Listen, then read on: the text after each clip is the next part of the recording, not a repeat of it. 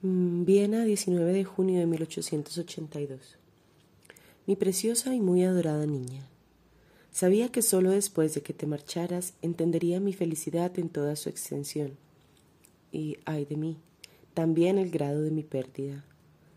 Aún no logro asimilarlo, y si la elegante cajita y ese dulce retrato no estuvieran ahora mismo frente a mí, pensaría que todo ha sido un seductor sueño del que temería despertar. Sin embargo, los amigos me dicen que es cierto, y yo mismo puedo recordar los detalles más dulces, más misteriosamente encantadores que cualquier sueño fantástico pudiera crear. Debe ser cierto. Marta es mía, la dulce niña de la que todo el mundo habla con admiración, quien a pesar de toda mi resistencia cautivó mi corazón desde nuestra primera cita la niña que temía cortejar y que vino a mí con tan magnánima confianza que fortaleció la fe en mi propia valía y me dio nueva esperanza y energía para trabajar cuando más lo necesitaba. Cuando regreses, querida niña, habré dominado la timidez y torpeza que, hasta ahora, me ha hecho inhibirme en tu presencia. Volveremos a sentarnos solos en esa pequeña y agradable habitación. Mi niña se acomodará en el sillón marrón, del que ayer nos levantamos tan sobresaltados.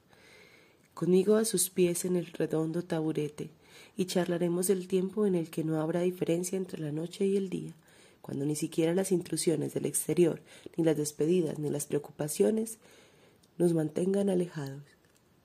Tu hermosa fotografía. Al principio, mientras tuve el original frente a mí, no, no pensé demasiado en ella. Pero ahora, cuando más la miro, más se asemeja a mi ser amado.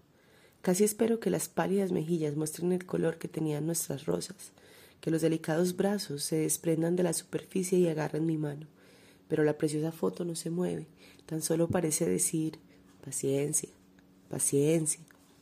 No soy más que un símbolo, una sombra atrapada en el papel. La persona real va a regresar y entonces, tal vez, puedas olvidarme. Me gustaría tanto otorgar al retrato un lugar preeminente entre los dioses de mi casa que cuelgan sobre el escritorio.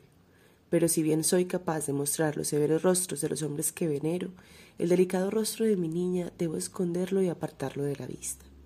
Está dentro de tu pequeña caja y apenas me atrevo a confesar cuán a menudo, durante las pasadas veinticuatro horas, me he encerrado con él para sacarlo y refrescar mi memoria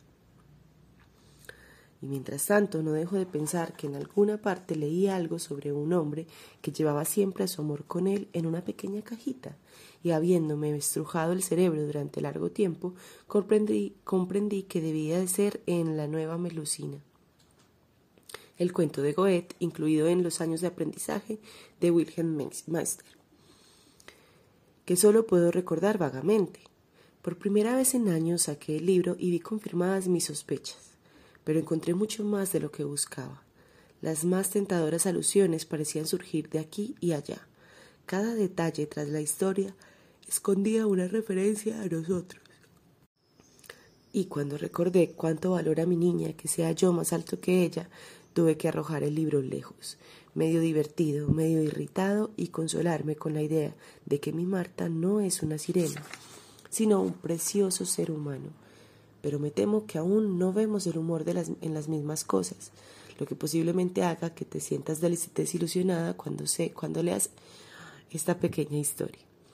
Y preferiría no decirte todos los pensamientos absurdos y graves que cruzaron mi mente mientras la leí. Estas páginas, querida Marty, no han sido escritas de un tirón.